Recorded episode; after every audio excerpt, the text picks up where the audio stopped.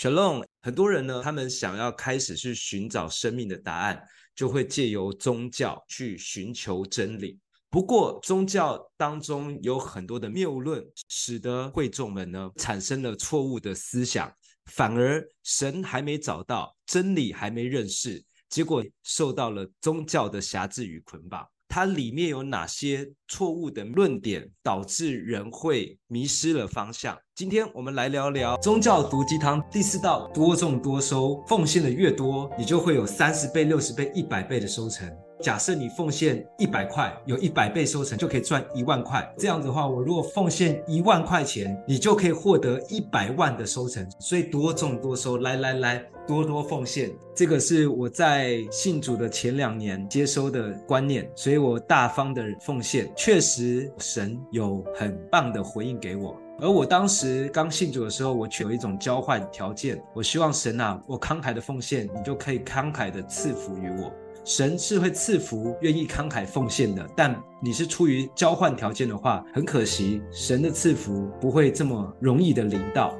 刚讲到的多种多收，少种少收，跟三十倍、六十倍、一百倍这两个根本是不同的经节，是很多人在讲奉献的时候会把它写在一起，给人家一个错误的谬论。多种多收，少种少收是哥林多后书九章六节所讲到的。他在这边是讲奉献，三十倍、六十倍、一百倍是耶稣在马可福音还有马太福音有记载的。他讲的是人听得到、领受出来结出来的果子，根本是两回事。多种多收是什么意思呢？个人心里想捐多少就捐多少，不要勉强，不要为难。你说我家财万贯，我只想捐一百块，可不可以？可以。如果我很穷，我连饭都没得吃了，但我想把我仅有的全部献上，可不可以？可以，你们两个谁比较好都好，因为捐得乐意的人才是上帝所喜爱的。上帝能够将各样的恩典多多赐给你们，使你们在各方面常常富足有余，可以多行各样的善事。原来我奉献，我不用一定要看金额嘛，不用因为我赚很多，我就要奉献很多。你愿不愿意奉献才是重点。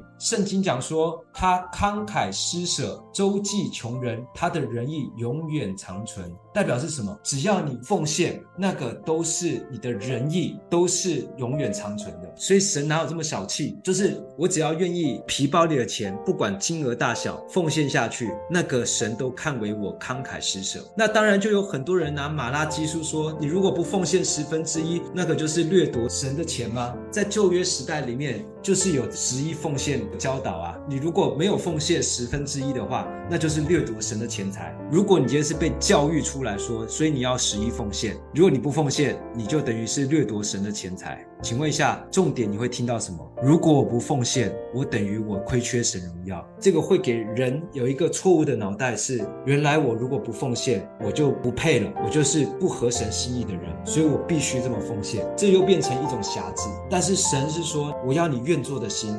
你如果不愿意，你施舍再多，只是被教导的。但如果你愿意，哪怕是一百块，是你甘心乐意的奉献下去，神要赐福给你，赐农夫种子又赐人粮食的。上帝必加倍赐给你们种子，使你们收获更多仁义的果子，叫你们事事丰裕，可以多多施舍。这样从我们这里得到你们的帮助的人，便会向上帝献上感恩，因为从你们这里得到帮助的人，他们会因此向神献上感恩。神要的是你真的愿意奉献，给出你能够奉献的金额。意思很明白，就是告诉你，你愿意奉献。你奉献什么？你不一定是奉献钱。如果你奉献财物，神会透过你奉献的财物，更多将这个种子赐福给你。你奉献在神国的事工上面，神就加给你能力。你奉献在时间，在神国身上，神就让你在很多事情上顺利，让你成为一个时间虽然二十四小时，但能够有效地管理你生活周遭。这是很真实的，差别在于心态，并不是因为我被规定我需要十一奉献。或者是我为了要得到更多，所以我这么做，而是我甘心乐意，因为我知道我这么做得到帮助的人会向神献上感恩。我渴望看到更多的人，因为他们感受到神的同在而活出感恩神的心。所以我愿意更多的参与在奉献当中。如果你的心思对了，神是会加给你的。最后不要管什么三十倍、六十倍、一百倍。如果你真的想认真听到，你会得到百倍收成，但不是因为你奉献了，所以你会得到一百倍。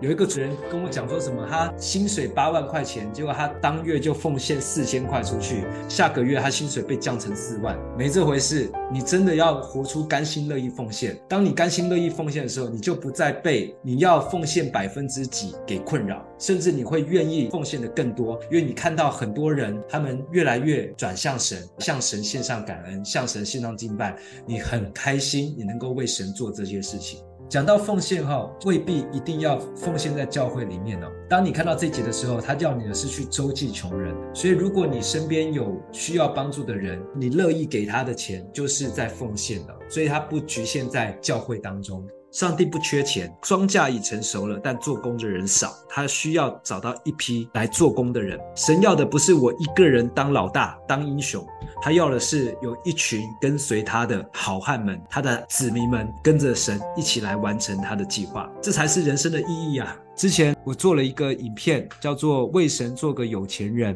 里面的内容非常棒，他在教导你怎么样把钱运用在神的国身上。大家来听听看，为神做个有钱人。身为神的儿女，应该如何看待和使用自己的财富？一位年轻人彼得有一份高薪工作，然而他却感到生命空虚，毫无意义。有一天，彼得意外地参加了一场教会聚会，教会的牧师给他的建议是：你可以把你的钱投资到神的事业中去。这句话深深地触动了彼得的心灵，他开始认真思考自己的生命意义和价值。他决定把自己的财富用于支持神的工作。去帮助那些有需要的人，最终他选择了前往非洲传教，并用自己的钱和时间支持这个工作。他成为了一位做出贡献的人，实现了自己的生命价值。当我们将自己的财富用于神的工作和社会公益事业，让自己的生命更加充实有意义。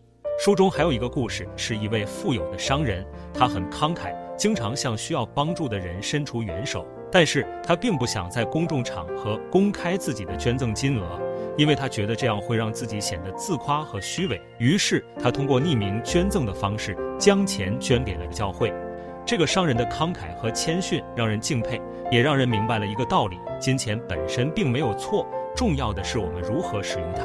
如果我们能够像这位商人一样，把自己的财富用于神的工作和社会公益事业，那么这笔钱就会变得更有价值和意义。同时，这位商人通过匿名捐赠的方式，向我们展示了一种谦逊和谨慎的态度。这个故事告诉我们，慷慨和谦逊是我们应该追求的品质，它们可以帮助我们更好地管理自己的财富和生活。同时，匿名捐赠让我们可以把自己的慷慨和贡献传达出去，同时又不让自己显得自夸和虚伪。书中还讲到了洛克菲勒的故事。这位非常成功的商人和慈善家在年轻时就开始节俭和积累财富，但他并没有把自己的财富留给家人或用于奢侈消费，而是用于慈善和社会公益事业。他成立了洛克菲勒基金会，向社会提供大量的资金支持，帮助了数以千计的人。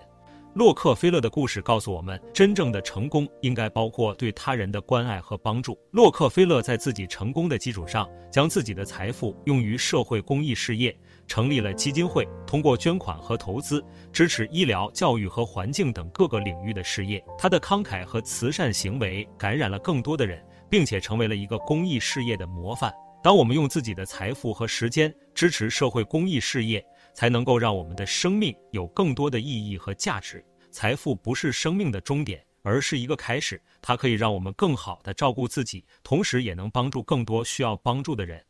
书中强调，上帝是慷慨的，他赐福给那些愿意将自己的财富用于神的事工和社会公益事业的人。书中提到许多个人的真实故事，反映了如何通过信仰和慷慨得到了财务上的祝福。书中还讲到了一位叫做鲍勃的男士，他是一位机械工程师，也是一位基督徒。他相信上帝将赐福给那些愿意用自己的财富和时间支持社会公益事业的人。他开始积极参与教会的事工和慈善活动，用自己的技能和时间支持社会公益事业。他发现他的生活和财务状况都得到了提升，这让他更加确信上帝的赐福。这些案例告诉我们，当我们用自己的财富和时间支持神的事工和社会公益事业时，我们也会获得上帝的祝福。这并不是说信仰会直接带来财富，而是说，当我们将自己的财富和时间用于正确的目的时，我们的生活和财务会获得上帝的祝福。